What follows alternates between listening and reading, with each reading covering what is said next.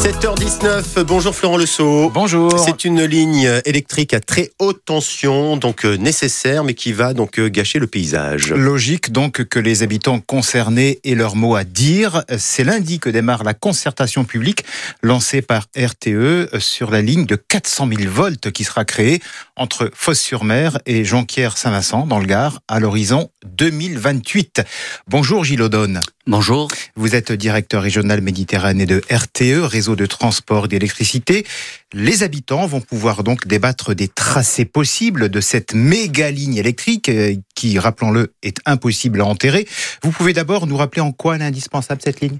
Cette ligne, tout simplement, elle est indispensable puisqu'elle va permettre aux habitants de la région de faire leur décarbonation. On sait que la décarbonation passe par plus de consommation d'électricité et il va falloir permettre à tout un chacun de pouvoir utiliser cette électricité pour les usages de la vie quotidienne et pour l'industrie. Voilà, donc euh, cette ligne qui va booster la production d'électricité. Cette ligne à, très haute tension fera 65 km de long, donc, entre le Gard et Fos-sur-Mer.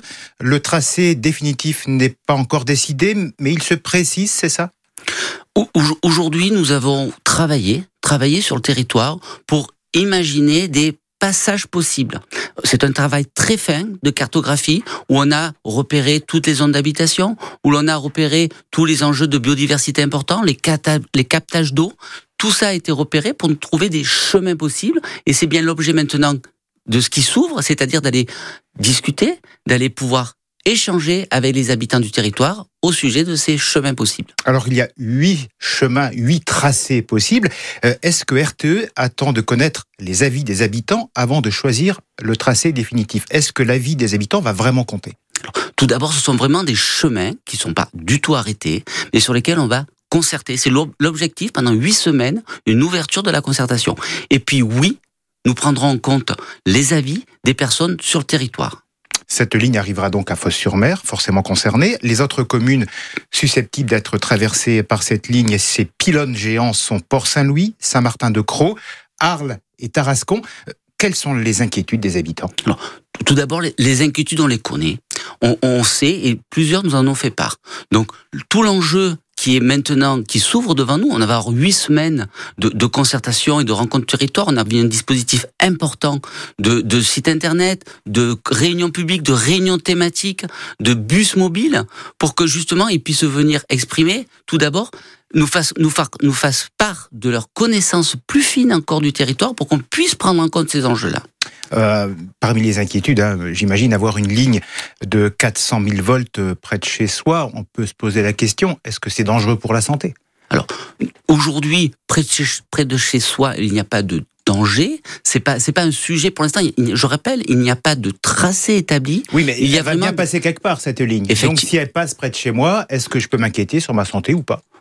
Elle passera suffisamment loin de chez vous pour que vous ne ayez pas à vous inquiéter de votre santé. Ça veut dire que l'un des objectifs euh, sera tout de même euh, de passer relativement loin des habitations, c'est ça? L'objectif, on a cartographié toutes les habitations et ce qu'on cherche, c'est vraiment le tracé équilibré pour ce territoire, pour cette ligne qui est indispensable pour, le, mmh. pour permettre la décarbonation, ce que je disais au début. Et de notre objectif, c'est vraiment de trouver un chemin équilibré. Aujourd'hui, c'est assez large. Il va falloir travailler maintenant finement avec tout le monde. On peut deviner euh, ce que vont dire les habitants pendant les réunions publiques. Je ne veux pas de cette ligne près de chez moi. On, cela, on en est bien conscient. On, on, sait que ça va susciter des inquiétudes. Et encore une fois, c'est quelque chose d'équilibré qu'il faut trouver, puisque cette ligne est indispensable. Et on sait, on en a bien conscience que ça peut susciter des inquiétudes. Le tracé définitif, il sera connu quand?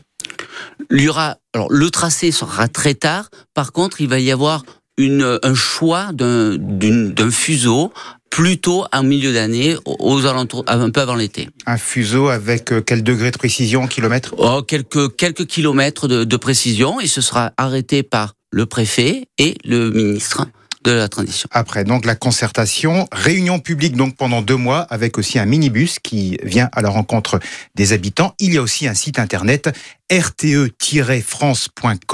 rubrique nos projets. Merci beaucoup Gilles Audon. Bonne journée. Merci à Merci, bonne journée. Et vous partagez cette interview si euh, vous êtes intéressé sur l'appli ici par France Bleu et France 3 bien sûr. 7h24.